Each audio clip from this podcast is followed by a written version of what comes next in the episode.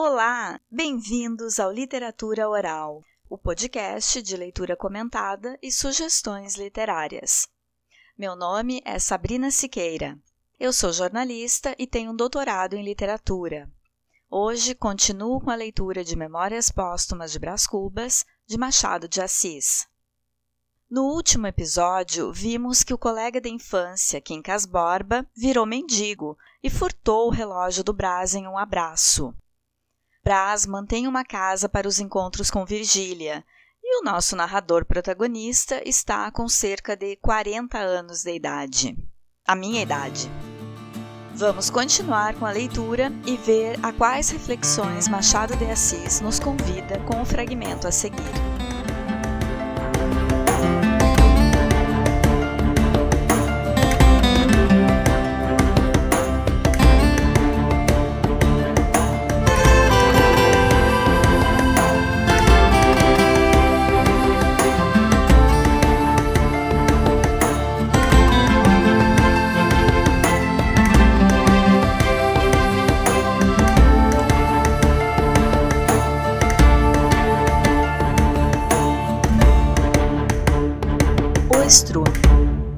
Súbito deu-me a consciência um repelão. Acusou-me de ter feito capitular a probidade de Dona Plácida, obrigando-a a um papel torpe, depois de uma longa vida de trabalho e privações.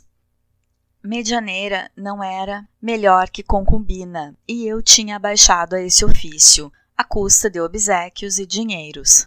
Foi o que me disse a consciência. Fiquei uns dez minutos sem saber que lhe replicasse. Ela acrescentou que eu me aproveitara da fascinação exercida por Virgília sobre a ex-costureira, da gratidão desta, fim da necessidade. Notou a resistência de Dona Plácida, as lágrimas dos primeiros dias, as caras feias, os silêncios, os olhos baixos, e a minha arte em suportar tudo isso até vencê-la. E repuxou-me outra vez de um modo irritado e nervoso. Concordei que era assim, mas aleguei que a velhice de Dona Plácida estava agora ao abrigo da mendicidade. Era uma compensação. Se não fossem os meus amores, provavelmente Dona Plácida acabaria como tantas outras criaturas humanas, donde se poderia deduzir que o vício é muitas vezes o estrume da virtude. O que não impede que a virtude seja uma flor cheirosa e sã. A consciência concordou e eu fui abrir a porta a Virgília. Entrevista. Virgília entrou risonha e sossegada. Os tempos tinham levado os sustos e vexames. Que doce que era vê-la chegar, nos primeiros dias, envergonhada e trêmula. Ia de sege, velado o rosto, envolvida numa espécie de mantel que lhe disfarçava as ondulações do talhe. Da primeira vez deixou-se cair no canapé, ofegante, escarlate, com os olhos no chão, e palavra em nenhuma outra ocasião a achei tão bela, talvez porque nunca me senti mais lisonjeado. Agora, porém, como eu dizia, tinham acabado os sustos e vexames. As entrevistas entravam no período cronométrico. A intensidade do amor era a mesma. A diferença é que a chama perdera o tresloucado dos primeiros dias para constituir-se um simples feixe de raios, tranquilo e constante, como nos casamentos. Estou muito zangada com você, disse ela sentando-se. Por quê? Porque não foi lá ontem como me tinha dito. O Damião perguntou muitas vezes se você não iria ao menos tomar chá. Por que é que não foi? Com efeito, eu havia faltado a palavra que dera, e a culpa era toda de Virgília. Questão de ciúmes. Essa mulher esplêndida sabia que o era e gostava de eu ouvir dizer, fosse em voz alta ou baixa. Na antevéspera, em casa da baronesa, valsara duas vezes com o mesmo Peralta, depois ele escutara as cortesanices ao canto de uma janela. Estava tão alegre, tão derramada, tão cheia de si. Quando descobriu entre as minhas sobrancelhas a ruga interrogativa e ameaçadora, não teve nenhum sobressalto, nem ficou subitamente séria, mas deitou ao mar o Peralta e as cortesanices. Veio depois a mim, tomou meu braço e levou-me a outra sala, menos povoada, onde se me queixou de cansaço, e disse muitas outras coisas, com o ar pueril que costumava ter em certas ocasiões, e eu ouvia quase sem responder nada. Agora mesmo custava-me responder alguma coisa, mas enfim contei-lhe o motivo da minha ausência. Não, eternas estrelas, nunca vi olhos mais pasmados. A boca semi-aberta, as sobrancelhas arqueadas, uma estupefação visível, tangível, que se não podia negar, tal foi a primeira réplica de Virgília. Abanou a cabeça com um sorriso de piedade e ternura, que inteiramente me confundiu. Ora você! E foi tirar o chapéu, lépida, jovial como a menina que torna do colégio. Depois veio a mim, que estava sentado. Deu-me pancadinha na testa, com um só dedo, a repetir: Isto, isto. E eu não tive remédio senão rir também. E tudo acabou em galhofa. Era claro que me enganara. A presidência. Certo dia, meses depois, entrou Lobo Neves em casa dizendo que iria talvez ocupar uma presidência de província. Olhei para Virgília, que empalideceu. Ele, que a viu empalidecer, perguntou-lhe: A modo que não gostaste, Virgília? Virgília abanou a cabeça. Não me agrada muito, foi a sua resposta. Não se disse mais nada. Mas de noite, Lobo Neves insistiu no projeto um pouco mais resolutamente do que de tarde. Dois dias depois, declarou à mulher que a presidência era coisa definitiva. Virgília não pôde dissimular a repugnância que isto lhe causava. O marido respondia a tudo com as necessidades políticas. Não posso recusar o que me pedem. É até conveniência nossa, do nosso futuro, dos teus brasões, meu amor, porque eu prometi que serias marquesa e nem baronesa estás. Dirás que sou ambicioso? Sou, deveras, mas é preciso que me não ponhas um peso nas asas da ambição. Virgília ficou desorientada. No dia seguinte, achei-a triste na casa da Gamboa, à minha espera. Tinha dito tudo a Dona Plácida, que buscava consolá-la como podia. Não fiquei menos abatido. Você há de ir conosco, disse-me Virgília. Está doida? Seria uma insensatez. Mas então. Então é preciso desfazer o projeto. É impossível. Já aceitou? Parece que sim. Levantei-me, atirei o chapéu a uma cadeira e entrei a passear de um lado para outro, sem saber o que faria. Cogitei largamente e não achei nada. Enfim, cheguei-me a Virgília, que estava sentada, e travei-lhe da mão. Dona Plácida foi à janela. Nessa pequenina mão está toda a minha existência, disse eu. Você é responsável por ela. Faça o que lhe parecer. Virgília teve um gesto aflitivo. Eu fui encostar meu consolo fronteiro. Decorreram alguns instantes de silêncio. Ouvíamos somente o latir de um cão e não sei se o rumor da água que morria na praia. Vendo que não falava, olhei para ela. Virgília tinha os olhos no chão, parados, sem luz, as mãos deixadas sobre os joelhos, com os dedos cruzados, na atitude da suprema desesperança.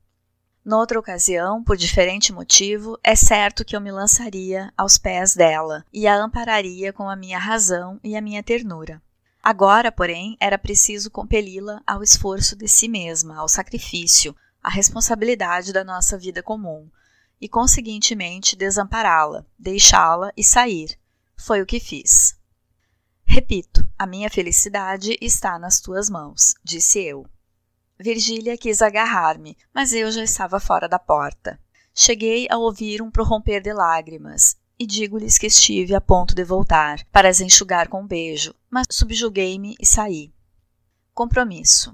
Não acabaria se houvesse de contar pelo miúdo o que padeci nas primeiras horas. Vacilava entre um querer e um não querer, entre a piedade que me empuxava à casa de Virgília e outro sentimento, egoísmo, suponhamos, que me dizia: fica, deixa a sós com o problema, deixa que ela o resolverá no sentido do amor. Creio que essas duas forças tinham igual intensidade, investiam e resistiam ao mesmo tempo, com ardor, com tenacidade, e nenhuma cedia definitivamente. Às vezes sentia um dentezinho de remorso. Parecia-me que abusava da fraqueza de uma mulher amante e culpada, sem nada sacrificar nem arriscar de mim próprio. E quando ia capitular, vinha outra vez o amor e me repetia o conselho egoísta. E eu ficava irresoluto e inquieto, desejoso de haver e receoso de que a vista me levasse a compartir a responsabilidade da solução. Por fim, interveio um compromisso entre o egoísmo e a piedade. eu iria vê-la em casa, e só em casa, em presença do marido, para lhe não dizer nada, à véspera do efeito da minha intimação. Deste modo, poderia conciliar as duas forças. Agora que isso escrevo, quer me parecer que o compromisso era uma burla, que essa piedade era ainda uma forma de egoísmo, e que a resolução de ir consolar Virgília não passava de uma sugestão de meu próprio padecimento. De secretário. Na noite seguinte, fui efetivamente à casa do Lobo Neves. Estavam ambos, Virgília muito triste e ele muito jovial. Juro que ela sentiu certo alívio quando os nossos olhos se encontraram, cheios de curiosidade e ternura. Lobo Neves contou-me os planos que levava para a presidência, as dificuldades locais, as esperanças, as resoluções. Estava tão contente, tão esperançado. Virgília, ao pé da mesa, fingia ler um livro, mas por cima da página olhava-me de quando em quando, interrogativa e ansiosa.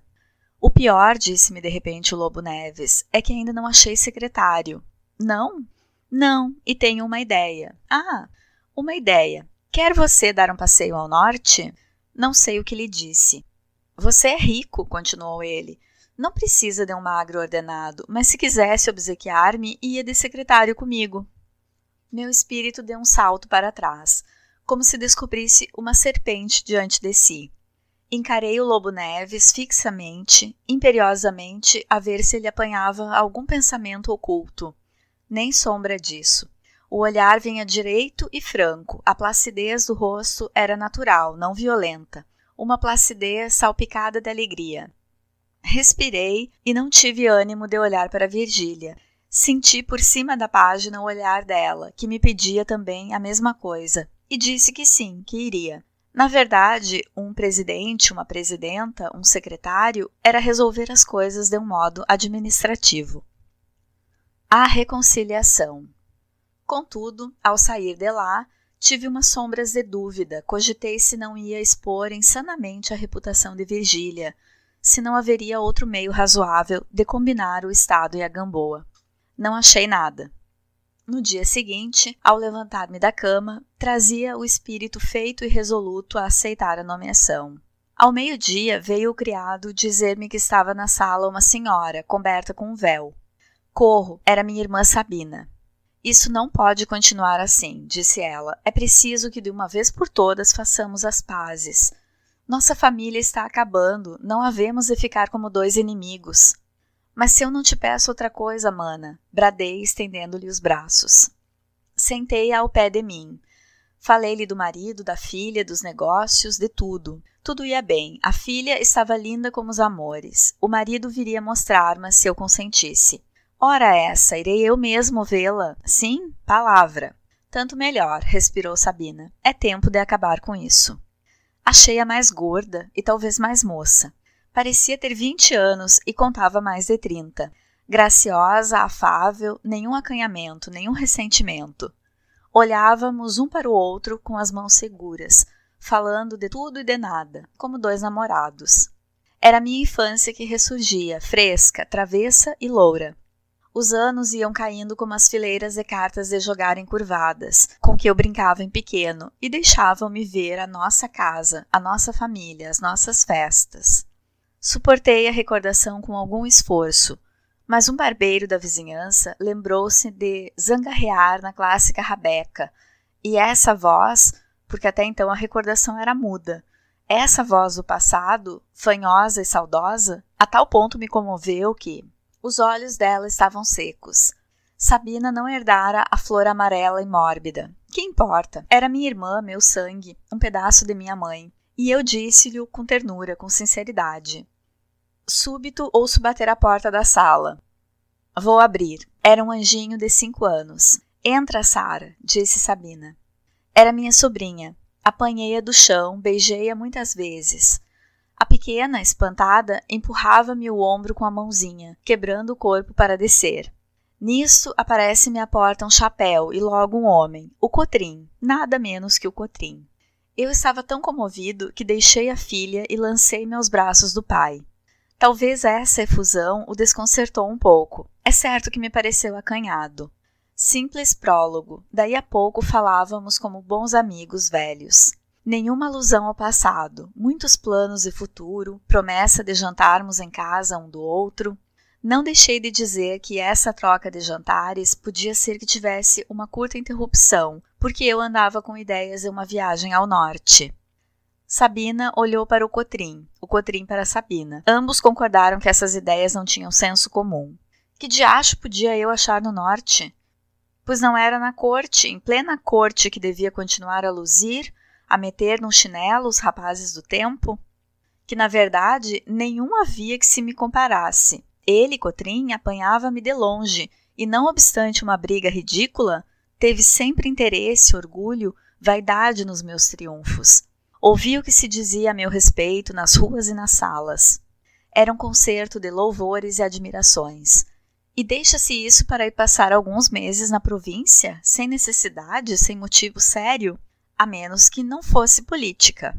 Justamente política, disse eu. Nem assim, replicou ele daí a um instante. E depois de outro silêncio. Seja como for, venha jantar hoje conosco. Certamente que vou, mas amanhã ou depois hão de vir jantar comigo. Não sei, não sei, objetou Sabina. Casa de homem solteiro. Você precisa casar, mano. Também eu quero uma sobrinha, ouviu? Cotrim reprimiu-a com um gesto que não entendi bem. Não importa, a reconciliação de uma família vale bem um gesto enigmático. Digam o que quiserem os hipocondríacos. A vida é uma coisa doce. Foi o que eu pensei comigo ao ver Sabina, o marido e a filha, descerem de tropel as escadas, dizendo muitas palavras afetuosas para cima onde eu ficava, no patamar, a dizer-lhe outras tantas para baixo. Continuei a pensar que na verdade era feliz. Amava-me uma mulher, tinha a confiança do marido, ia por secretário de ambos, reconciliava-me com os meus, que podia desejar mais em 24 horas. Nesse mesmo dia, tratando de aparelhar os ânimos, comecei a espalhar que talvez fosse para o norte como secretário de província, a fim de realizar certos desígnios políticos que me eram pessoais. Disse-o na Rua do Ouvidor, repetiu no dia seguinte, no Faru e no teatro. Alguns, ligando a minha nomeação à do Lobo Neves, que já andava em boatos, sorriam maliciosamente. Outros batiam-me no ombro. No teatro, disse-me uma senhora que era levar muito longe o amor da escultura. Referia-se às belas formas de Virgília. Mas a alusão mais rasgada que me fizeram foi em casa de Sabina, três dias depois. Fê-la um certo Garcês, velho cirurgião, pequenino, trivial e grulha, que podia chegar aos setenta, aos oitenta, aos noventa anos, sem adquirir jamais aquela compostura austera que é a gentileza do ancião. A velhice ridícula é, porventura, a mais triste e derradeira surpresa da natureza humana. Já sei, dessa vez vai ler Cícero, disse-me ele ao saber da viagem. Cícero! exclamou Sabina. Pois então, seu mano é um grande latinista. Traduz Virgílio de relance. Olhe que é Virgílio e não Virgília. Não confunda. E ria, de um riso grosso, rasteiro e frívolo. Sabina olhou para mim, receosa de alguma réplica mas sorriu quando me viu sorrir e voltou o rosto para disfarçá-lo. As outras pessoas olhavam-me com um ar de curiosidade, indulgência e simpatia.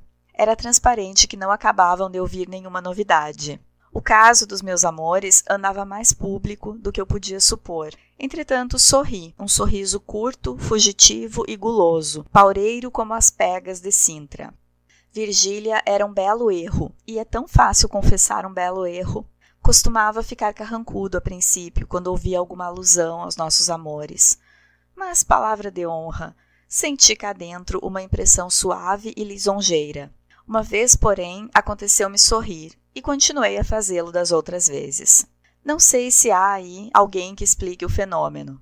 Eu explico assim. A princípio, o contentamento, sendo interior, era, por assim dizer, o mesmo sorriso mas abotoado. Andando o tempo, desabotoou em flor e apareceu aos olhos do próximo. Simples questão de botânica. 13. Cotrim tirou-me daquele gozo, levando-me à janela. Você quer que lhe diga uma coisa? perguntou ele. Não faça essa viagem. É insensata, é perigosa. Por quê? Você bem sabe por quê, tornou ele. É sobretudo perigosa, muito perigosa. Aqui na corte, um caso desses perde-se na multidão da gente e dos interesses, mas na província muda de figura. e tratando-se de personagens políticos é realmente insensatez. As gazetas de oposição, logo que farejarem o negócio, passam a imprimi-lo com todas as letras, e aí virão as chufas, os remoques, as alcunhas. Mas não entendo. Entende, entende. Em verdade, seria bem pouco amigo nosso se me negasse o que toda a gente sabe. Eu sei disso há longos meses. Repito, não faça semelhante viagem. Suporte a ausência que é melhor e evite algum grande escândalo e maior desgosto. Disse isto e foi para dentro. Eu deixei-me estar com os olhos no lampião da esquina, um antigo lampião de azeite, triste, obscuro e recurvado, como um ponto de interrogação. Que me cumpria fazer? Era o caso de Hamlet, ou dobrar minha fortuna, ou lutar com ela e subjugá-la.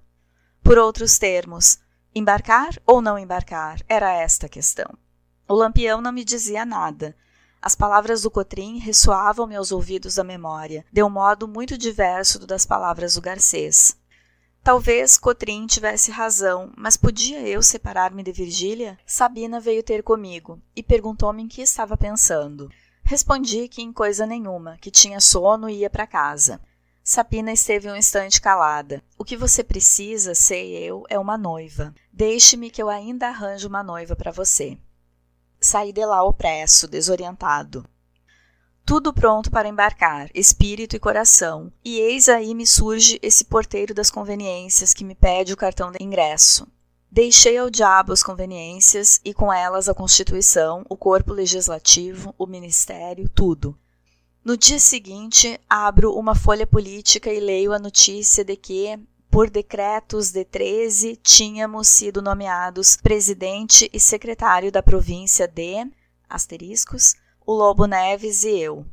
Escrevi imediatamente a Virgília e segui duas horas depois para Gamboa. Coitada de Dona Plácida. Estava cada vez mais aflita. Perguntou-me se esqueceríamos a nossa velha, se a ausência era grande e se a província ficava longe. Consolei-a, mas eu próprio precisava de consolações. A objeção de Cotrim afligia-me. Virgília chegou daí a pouco, lépida como uma andorinha, mas ao ver-me triste ficou muito séria. Que aconteceu?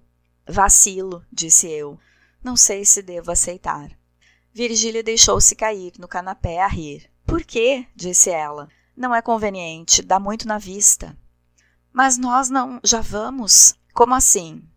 Contou-me que o marido ia recusar a nomeação, e por motivo que só lhe disse a ela, pedindo-lhe o maior segredo. Não podia confessá-lo a ninguém mais.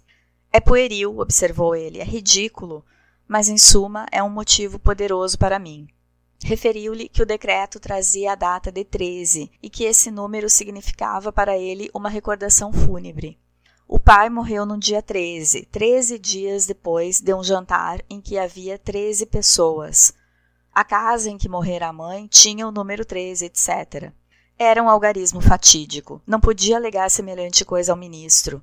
Dir-lhe-ia que tinha razões particulares para não aceitar. Eu fiquei, como há de estar o leitor, um pouco assombrado com esse sacrifício a um número, mas, sendo ele ambicioso, o sacrifício devia ser sincero. O conflito. Número fatídico, lembras-te que te abençoei muitas vezes?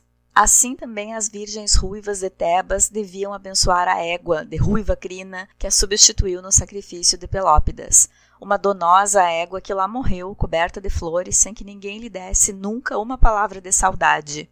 Pois dou-te eu, égua piedosa, não só pela morte à vida, como porque entre as donzelas escapas não é impossível que figurasse uma avó dos Cubas. Número fatídico, tu foste a nossa salvação. Não me confessou o marido a causa da recusa. Disse-me também que eram negócios particulares. E o rosto sério, convencido com que eu o escutei, fez honra à dissimulação humana. Ele é que mal podia encobrir a tristeza profunda que o minava. Falava pouco, absorvia, se metia em casa a ler. Outras vezes recebia, e então conversava e ria muito, com estrépito e afetação oprimiam-no duas coisas: a ambição, que um escrúpulo desazara, e logo depois a dúvida, e talvez o arrependimento. Mas um arrependimento que viria outra vez se repetisse a hipótese, porque o fundo supersticioso existia. Duvidava da superstição sem chegar a rejeitá-la. Essa persistência de um sentimento que repugna ao mesmo indivíduo era um fenômeno digno de alguma atenção. mas eu preferia a pura ingenuidade de Dona Plácida, quando confessava não poder ver um sapato voltado para o ar. Que tem isso? perguntava-lhe eu. Faz mal? era a sua resposta. Isto somente, essa única resposta, que valia para ela o livro dos sete selos. Faz mal. Disseram-lhe isso em criança sem outra explicação e ela contentava-se com a certeza do mal.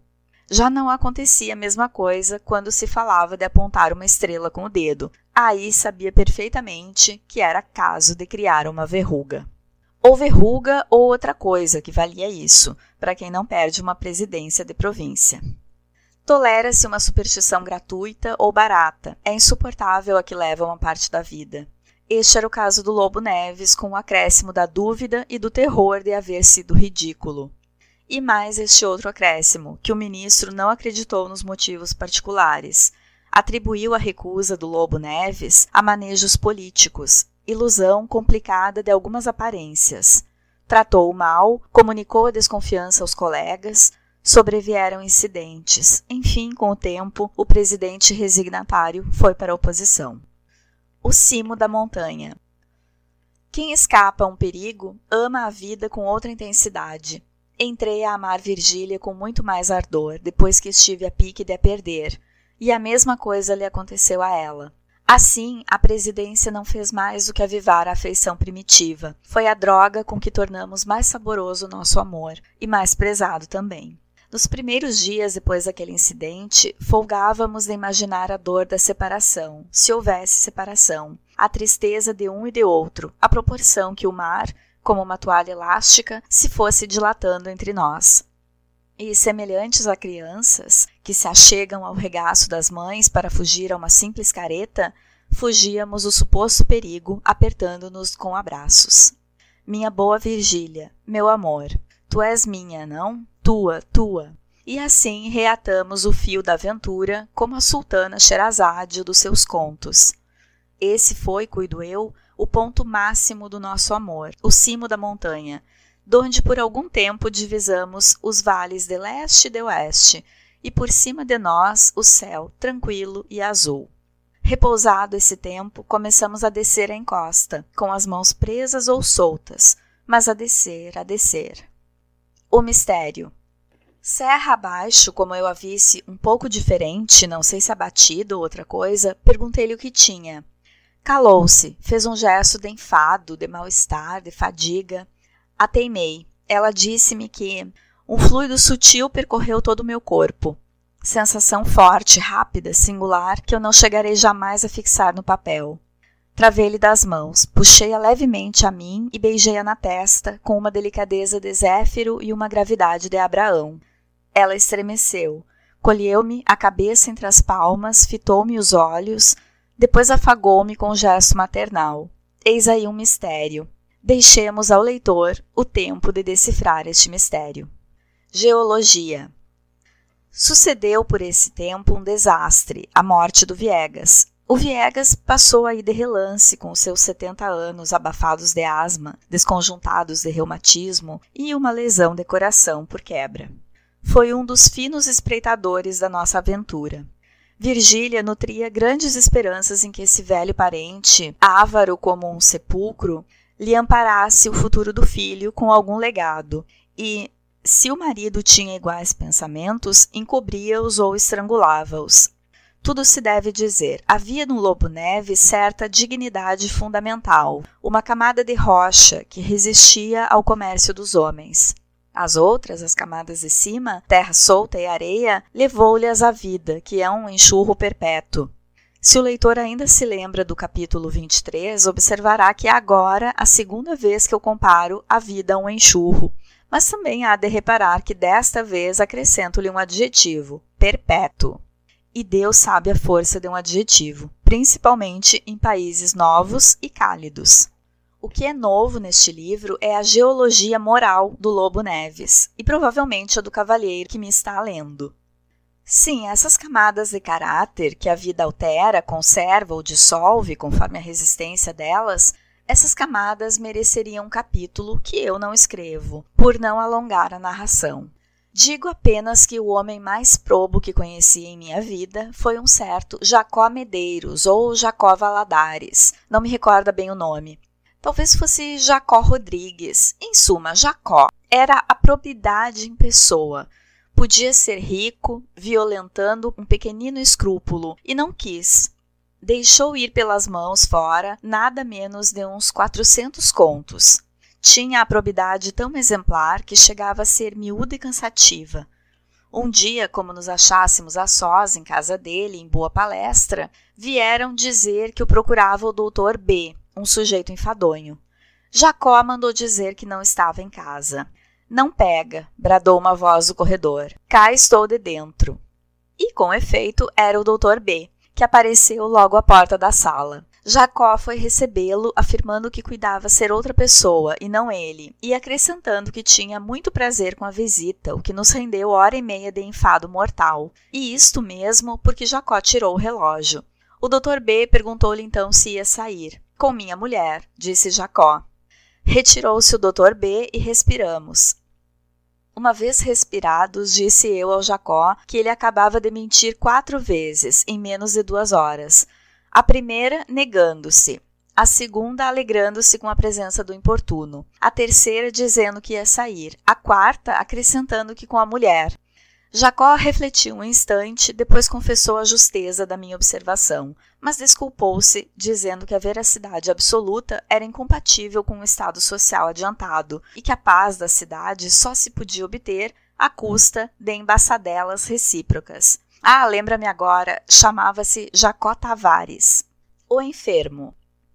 Não é preciso dizer que refutei tão perniciosa doutrina com os mais elementares argumentos, mas ele estava tão vexado do meu reparo que resistiu até o fim, mostrando certo calor fictício, talvez para atordoar a consciência. O caso de Virgília tinha alguma gravidade mais. Ela era menos escrupulosa que o marido, manifestava claramente as esperanças que trazia no legado, cumulava o parente de todas as cortesias, atenções e afagos que poderiam render pelo menos um codicilo. Propriamente adulava-o, mas eu observei que a adulação das mulheres não é a mesma coisa que a dos homens. Esta orça pela servilidade, a outra confunde-se com a afeição. As formas graciosamente curvas, a palavra doce, a mesma franqueza física dão à ação lisonjeira da mulher uma cor local, um aspecto legítimo. Não importa a idade do adulado, a mulher há de ter sempre para ele uns ares de mãe ou de irmã, ou ainda de enfermeira, outro ofício feminil em que o mais hábil dos homens carecerá sempre de um quid, um fluido, alguma coisa. Era o que eu pensava comigo quando Virgília se desfazia toda em afagos ao velho parente. Ela ia recebê-lo à porta, falando e rindo, tirava-lhe o chapéu e a bengala, dava-lhe o braço e levava-o a uma cadeira, ou à cadeira, porque havia lá em casa a cadeira do Viegas. Obra especial, conchegada, feita para gente enferma ou anciã. Ia fechar a janela próxima se havia alguma brisa, ou abri-la se estava calor, mas com cuidado, combinando de modo que lhe não desse um golpe de ar. Então, hoje está mais fortezinho. Qual? Passei mal a noite. O diabo da asma não me deixa. E bufava o homem, repousando a pouco e pouco do cansaço da entrada e da subida, não do caminho, porque ia sempre de sege. Ao lado, um pouco mais para frente, sentava-se Virgília numa banquinha, com as mãos nos joelhos do enfermo. Entretanto, o nhonhô chegava à sala, sem os pulos do costume, mas discreto, meigo, sério. Viegas gostava muito dele. Vem cá, nhonhô, dizia-lhe, e a custo introduzia a mão na ampla algibeira, tirava uma caixinha de pastilhas, metia uma na boca e dava outra ao pequeno. Pastilhas antiasmáticas. O pequeno dizia que eram muito boas. Repetia-se isto com variantes. Como Viegas gostasse de jogar damas, Virgília cumpria-lhe o desejo, aturando por largo tempo, a mover as pedras com a mão frouxa e tarda. Outras vezes desciam a passear na chácara, dando-lhe ela o braço, que ele nem sempre aceitava, por dizer-se rijo e capaz de andar uma légua. Iam, sentavam-se, tornavam a ir e falavam de coisas várias, ora de um negócio de família, ora de uma bisbilhotice de sala, ora, enfim, de uma casa que ele meditava construir para residência própria, casa de feitio moderno, porque a dele era das antigas, contemporânea de El Rei Dom João VI, a maneira de algumas que ainda hoje, creio eu, se podem ver no bairro de São Cristóvão, com as suas grossas colunas na frente. Parecia-lhe que o casarão em que morava podia ser substituído e já tinha encomendado o risco a um pedreiro de fama. Ah, então sim, então é que Virgília chegaria a ver o que era um velho de gosto. Falava, como se pode supor, lentamente e a custo, intervalado de uma arfagem incômoda para ele e para os outros. De quando em quando vinha um acesso de tosse, curvo, gemendo, levava o lenço à boca e investigava-o, Passado o acesso, tornava ao plano da casa, que devia ter tais e tais quartos, um terraço, cachoeira, um primor. Em extremes. Amanhã vou passar o dia em casa do Viegas, disse-me ela uma vez. Coitado, não tem ninguém. Viegas caíra na cama definitivamente. A filha, casada, adoecera justamente agora e não podia fazer-lhe companhia. Virgília ia lá de quando em quando. Eu aproveitei a circunstância para passar todo aquele dia ao pé dela. Eram duas horas da tarde quando cheguei. Viegas tossia com tal força que me fazia arder o peito. No intervalo dos acessos, debatia o preço de uma casa com um sujeito magro. O sujeito oferecia 30 contos. Viegas exigia 40. O comprador instava como quem receia perder o trem da estrada de ferro, mas Viegas não cedia, recusou primeiramente os 30 contos, depois mais dois, depois mais três. Enfim, teve um forte acesso que lhe tolheu a fala durante 15 minutos. O comprador acarinhou muito, arranjou-lhe os travesseiros, ofereceu-lhe 36 contos. Nunca, gemeu o enfermo. Mandou buscar um maço de papéis à escrivaninha. Não tendo forças para tirar a fita de borracha que prendia os papéis, pediu-me que os desenlaçasse. Filo. Eram as contas das despesas com a construção da casa. Contas de pedreiro, de carpinteiro, de pintor, contas do papel da sala de visitas, da sala de jantar, das alcovas, dos gabinetes, contas das ferragens, custo do terreno. Ele abria-as uma por uma com a mão trêmula e pedia-me que as lesse. E eu lia-as. Veja, 1.200, papel de 1.200 a peça, dobradiças francesas. Veja, é de graça, concluiu ele depois de lida a última conta. Pois bem, mas. 40 contos, não lhe dou por menos. Só os juros, faça a conta dos juros. Vinham tossidas essas palavras, as golfadas, as sílabas, como se fossem migalhas de um pulmão desfeito. Nas órbitas fundas rolavam os olhos lampejantes que me faziam lembrar a lamparina da madrugada. Sob o lençol desenhava-se a estrutura óssea do corpo, contudo em dois lugares, nos joelhos e nos pés. A pele amarelada, bamba, rugosa, revestia apenas a caveira de um rosto sem expressão. Uma carapuça de algodão branco cobria-lhe o crânio rapado pelo tempo. Então, disse o sujeito magro, Fiz-lhe sinal para que não insistisse, e ele calou-se por alguns instantes. O doente ficou a olhar para o teto, calado, a arfar muito. Virgília empalideceu, levantou-se, foi até a janela. Suspeitar a morte tinha medo. Eu procurei falar de outras coisas. O sujeito magro contou uma anedota e tornou a tratar da casa, alteando a proposta. Trinta e oito contos, disse ele. Hã? gemeu o enfermo. O sujeito magro aproximou-se da cama, pegou-lhe na mão e sentiu-a fria. Eu acheguei-me ao doente. Perguntei-lhe se sentia alguma coisa, se queria tomar um cálice de vinho. Não, não, car, quar, quar, quar. Teve um acesso de tosse e foi o último. Daí a pouco expirava ele, com grande consternação do sujeito magro, que me confessou depois a disposição em que estava de oferecer os quarenta contos, mas era tarde o velho colóquio de Adão e Caim.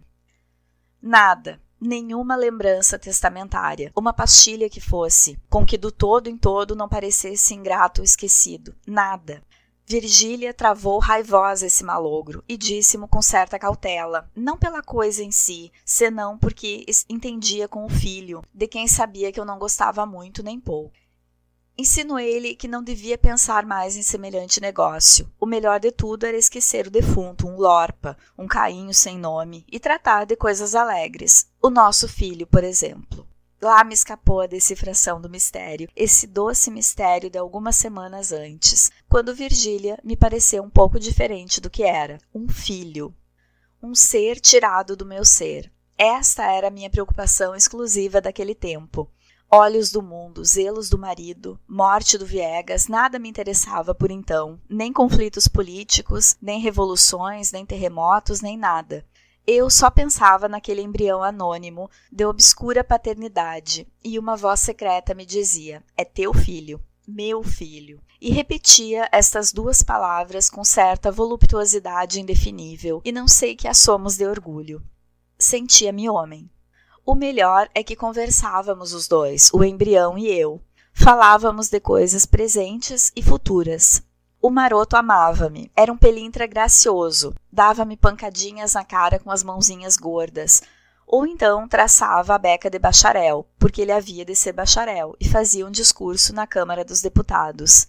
E o pai, ao ouvi-lo, deu uma tribuna, com os olhos rasos de lágrimas. De bacharel passava outra vez à escola, pequenino, lousa e livros debaixo do braço, ou então caía no berço para tornar a erguer-se homem. Em vão buscava fixar no espírito uma idade, uma atitude. Esse embrião tinha a meus olhos todos os tamanhos e gestos. Ele mamava, ele escrevia, ele valsava, ele era o interminável, nos limites de um quarto de hora. Baby e deputado, colegial e pinta-alegrete. Às vezes, ao pé de Virgília, esquecia-me dela e de tudo. Virgília sacudia-me, reprochava-me o silêncio. Dizia que eu já não lhe queria nada. A verdade é que estava em diálogo com o embrião. Era o velho colóquio de Adão e Caim, uma conversa sem palavras entre a vida e a vida, o mistério e o mistério. Uma carta extraordinária. Por esse tempo, recebi uma carta extraordinária, acompanhada de um objeto não menos extraordinário. Eis o que a carta dizia: Meu caro Brás Cubas, Há tempos no passeio público, tomei-lhe de empréstimo um relógio. Tenho a satisfação de restituí-lhe com esta carta. A diferença é que não é o mesmo, porém outro, não digo superior, mas igual ao primeiro. Que voulez-vous, monseigneur? Como dizia Fígaro, c'est la misère. Muitas coisas se deram depois do nosso encontro. Irei contá-las pelo miúdo, se me não fechar a porta. Saiba que já não trago aquelas botas caducas, nem envergo uma famosa sobrecasaca, cujas abas se perdiam na noite dos tempos. Cedi o meu degrau da escada de São Francisco. Finalmente almoço. Dito isto, peço licença para ir um dia destes expor-lhe um trabalho, fruto de longo estudo, um novo sistema de filosofia, que não só explica e descreve a origem e a consumação das coisas, como faz dar um grande passo adiante de Zenon e Sêneca, cujo estoicismo era um verdadeiro brinco de crianças ao pé da minha receita moral.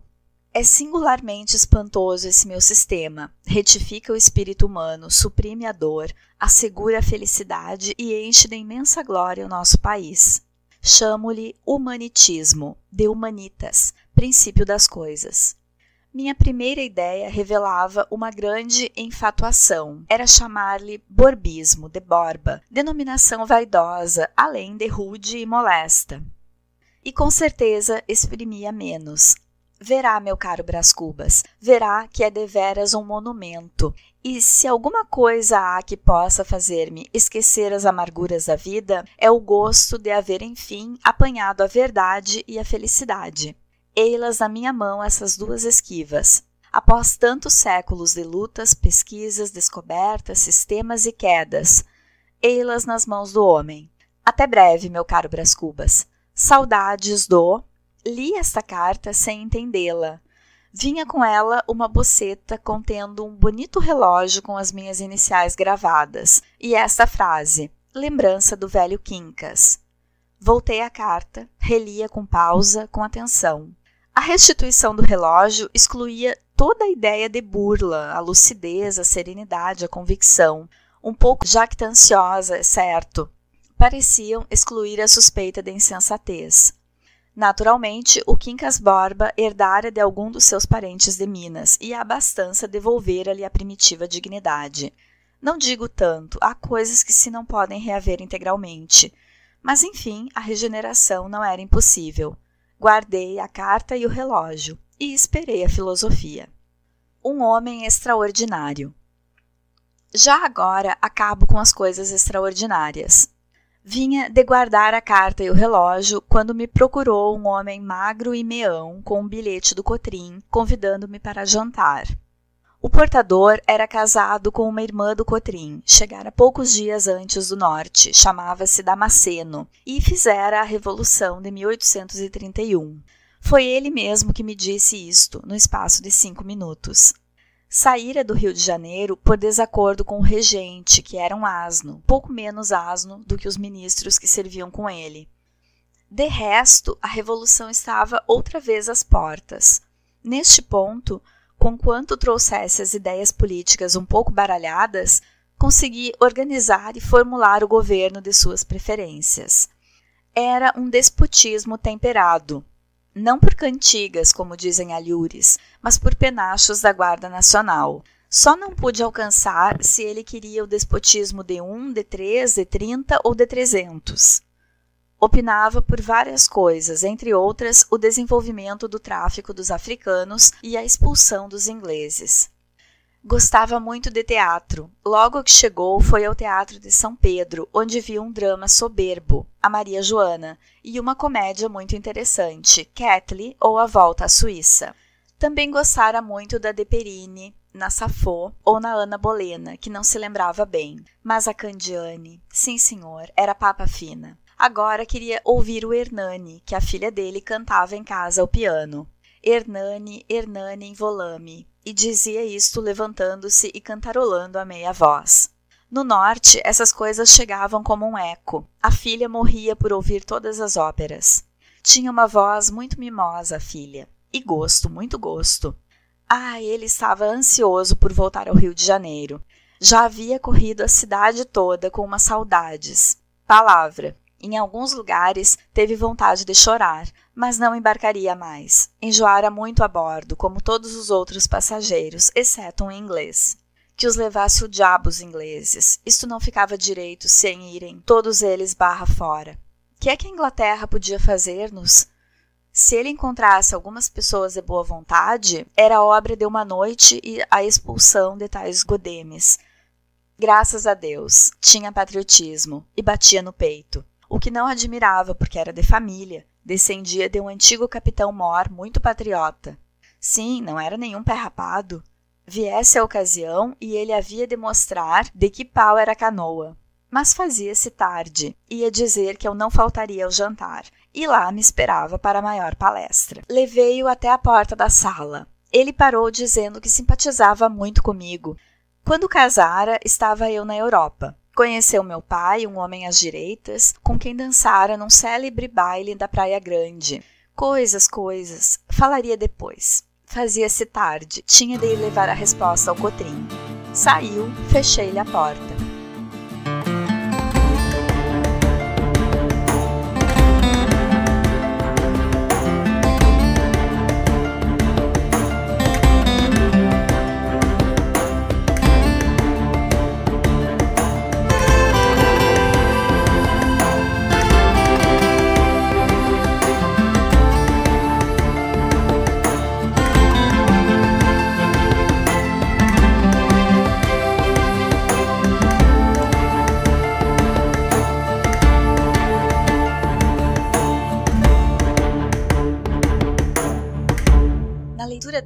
Fragmento, o caso de Brás e Virgília é de conhecimento público. O narrador reata com a irmã, com quem havia brigado pela herança do pai, e o cunhado Cotrim o aconselha a não seguir para o norte como conselheiro do Lobo Neves, para que o caso não se tornasse um problema em uma cidade menor que o Rio de Janeiro. Quincas Borba lhe envia um relógio em restituição daquele furtado durante um abraço e diz que já não é mais mendigo e que quer contar ao Brás sobre a sua teoria filosófica, a teoria do humanitismo. Já no fim da leitura de hoje, chega à casa de Brás o Damasceno, cunhado de Cotrim. Damasceno participou na Revolução de 1831, é a favor do tráfico de escravos e contra os ingleses. Ele bate no peito dizendo que é patriota e explica que isso, e abre aspas, não admira, porque era de família, fecha aspas, descendia de um militar muito patriota. Até hoje existe essa confusão de que ser patriota é ser militar ou realizar ações que se adequam à postura militar, como cantar hino. Recentemente teve uma onda de apoiadores de que se devia cantar hino todos os dias nas escolas como forma de incentivar o patriotismo nas crianças.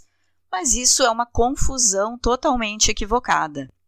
Cantar hino não é sinônimo de ser patriota é só um indicativo da interferência do Estado nas ações das escolas, tentando determinar o que se deve fazer nas escolas. Quem tem que mandar nas escolas são os educadores, que têm formação para tal. Escola é lugar de aprender, de ler, de pensar criticamente. E pensar criticamente se opõe a uma rotina de cantoria mecanizada. Patriotismo é proteger os nossos biomas, proteger a Amazônia, respeitar os povos indígenas, que são parte do nosso patrimônio cultural, com a sua sabedoria sobre plantas, sobre bichos. Patriotismo é proporcionar condições de trabalho, saúde e educação a todos os brasileiros e trabalhar para derrubar as diferenças sociais. A criança que vive em um país cujos governantes investem adequadamente o dinheiro público para lhe proporcionar crescer com qualidade de vida e oportunidade de estudar e trabalhar dignamente, essa criança será super patriota, ainda que não decore hino nenhum. Ainda mais relevante que patriotismo é o conceito de civismo, no sentido de respeito à vida coletiva, que ultrapassa as noções de pátria. E o civismo e mesmo o patriotismo não pode ser imposto por uma determinação do governo. Ele deve ser plantado nas crianças, em todos, com boas práticas que orgulhem os brasileiros, como investimento em educação, em cultura, em respeito aos aposentados, no cultivo de uma cultura de paz.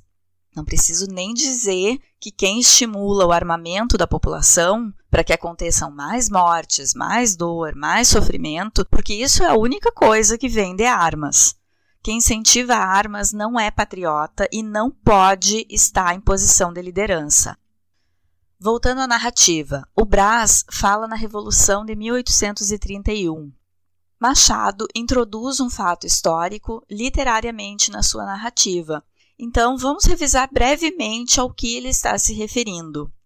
De 1831 a 1840, o Brasil vive o período regencial, compreendido entre a abdicação de Dom Pedro I e a declaração de maioridade de Dom Pedro II.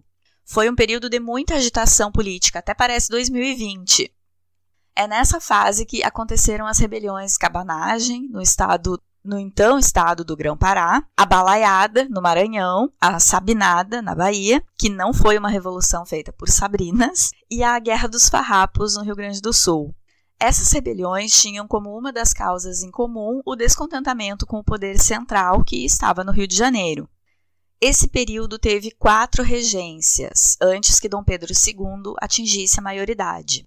Duas regências foram trinas, compostas por três regentes, e duas delas foram unas, comandadas por um regente, que foram primeiro Diogo Antônio Feijó e depois foi Araújo Lima. O Damasceno saiu do Rio de Janeiro por desacordo com o regente que ele considera um asno. A narrativa não cita nomes, mas a personagem diz que se opunha a uma das regências unas, porque ele fala regente no singular. Pensando em acordo com a história, Damasceno poderia estar se opondo ao regente Feijó, porque Feijó foi um liberal e, pelo que a gente sabe do Damasceno, ele tem características de conservador. Feijó foi padre e ministro da Justiça antes de ser regente do Império. Ele era liberal e parece que imbuído de sentimentos democráticos, e opositor de José Bonifácio, um conservador, amigo de Dom Pedro I e que fica no Brasil como tutor do Dom Pedro II. Bonifácio é avesso aos liberais, portanto, opositor do Feijó. A agitação política no Brasil, mais especificamente no Rio de Janeiro, que culminou com a volta do Dom Pedro I para Portugal, acontece na esteira de revoltas liberais que estavam se desenrolando na França. Em Paris, a Revolução de Julho de 1830 derrubou Carlos X da França, que era um conservador. Em novembro de 1830, em São Paulo, aconteceu o assassinato do jornalista italiano Libero Badaró, que era defensor do liberalismo e fundou um jornal em que publicava artigos que propagandeavam princípios políticos que visavam a liberdade e a dignidade dos cidadãos. Ele foi assassinado em um atentado de cunho político, portanto. Ele já era mal visto pelos absolutistas no Brasil, mas quando ele publicou no jornal sobre a Revolução de Paris e incentivou os brasileiros a seguirem o exemplo dos franceses, quer dizer, se livrarem dos conservadores que exploravam o povo, a polarização entre liberais e conservadores aumentou. Líbero Badaró foi interpelado à noite, em 20 de novembro de 1830, quando voltava para casa. Tá te lembrando da vereadora Marielle? Eu também. Ficou célebre uma frase que Badaró teria dito quando percebeu que seria assassinado: Morre um liberal, mas não morre a liberdade. O assassinato do liberal Badaró teve repercussão imediata por parte do povo, que pedia justiça e a prisão dos assassinos. Uma das pessoas atuantes na busca da punição dos culpados foi o padre Diogo Antônio Feijó, que naquela época era membro do Conselho de Governo da província. Como nem todos os assassinos foram condenados e os ânimos estavam agitados, a imagem de Dom Pedro I fica cada vez mais desgastada até que ele abdica em 7 de abril de 1831, e com isso é instaurado o período regencial. Fazendo relação entre esses fatos da história e a narrativa de Memórias Póstumas, a personagem Damasceno diz que tinha ido para o norte depois de fazer a Revolução de 1831. Assumindo que o regente que ele considerava um asno é o Feijó, e considerando que o Feijó passa a assumir mais poderes com o período regencial, faz sentido ele mudar de área, sair do Rio de Janeiro e ir para longe. Aqui eu estou aproximando o discurso da personagem com informações extra-literárias, que são do contexto social, já que o autor faz referência ao fato histórico da Revolução de 1831 e do período regencial, porque ele fala em regente. Da personalidade, do perfil do Damasceno, a narrativa nos dá que ele tem ideias políticas baralhadas, prefere um governo que seja um despotismo temperado, que a gente pode ler como um conservador com tendência ao autoritarismo, é a favor do desenvolvimento do tráfico de africanos e deseja a expulsão dos ingleses do território brasileiro. Para completar esse perfil, ele gostava muito de teatro, Sobre a opinião de ser a favor da escravidão, faz sentido que se opunha aos ingleses, já que a Inglaterra foi um dos primeiros países a se colocar contrária ao tráfico negreiro. Não por bondade, por questões de mercado, pelo incentivo de que houvesse mais trabalhadores assalariados que fossem potenciais consumidores dos seus produtos, né, fruto das máquinas da Revolução Industrial. A parte do Damasceno gostar de teatro é a ironia de Machado de Assis uma pessoa que apoia a escravidão, o comércio de seres humanos, mas que admira a arte. E se opõe aos ingleses, mas se encanta com o teatro, arte em que os ingleses são proeminentes. Ele agradece a Deus por ser patriota, uma característica que ele dá como óbvia, já que descende de militar, e que não era pé rapado, ele diz. Quer dizer, Damasceno associa ser patriota a ser de família, a ser militar e a ter posses. Não está parecendo umas pessoas da atualidade que se dizem cidadãos de bem, mas que são a favor de armas, apoiam político que diminui as minorias e faz apologia a estupro, se mostram racistas. se o Damasceno fosse uma pessoa e vivesse no Brasil em 2020, eu adivinho em quem ele teria votado para presidente em 2018. Machado de Assis nem imaginava, mas o Brasil de 2020 está cheio de Damascenos. Gente hipócrita, sem capacidade de empatia, que gosta de dizer que admira teatro, mas quem não tem respeito pela dor do outro é porque não entendeu nada de arte. De vez em quando eu levo um susto com algum escritor, alguém do campo das artes, que deveria ser mais sensível e empático, dizendo que apoia governo ligado à milícia, ao discurso de ódio. Mas, a princípio, a literatura e a fruição artística devem tornar as pessoas seres humanos melhores. Eu quero acreditar que isso é possível, por isso estou aqui fazendo literatura oral, lendo e tendo esperança que algum Damasceno me escute e acorde do torpor robotizado em que se encontra. Ah, se tu ficou com dúvidas sobre o período regencial, te informa. Tem muitos vídeos na internet explicando busca saber mais sobre a história do Brasil. É importante a gente saber a nossa história. Aqui eu só fiz um resumo super breve, busca mais informações. Ainda um esclarecimento para não deixar dúvidas. Quando eu disse que, infelizmente, o Brasil está cheio de Damascenos, eu não me refiro ao nome próprio, mas à mentalidade dessa personagem. Uma mentalidade que quer o povo armado e que nega a ciência. No próximo episódio, sigo com a leitura de Memórias Póstumas de Brás Cubas, de Machado de Assis. Abraço e até lá!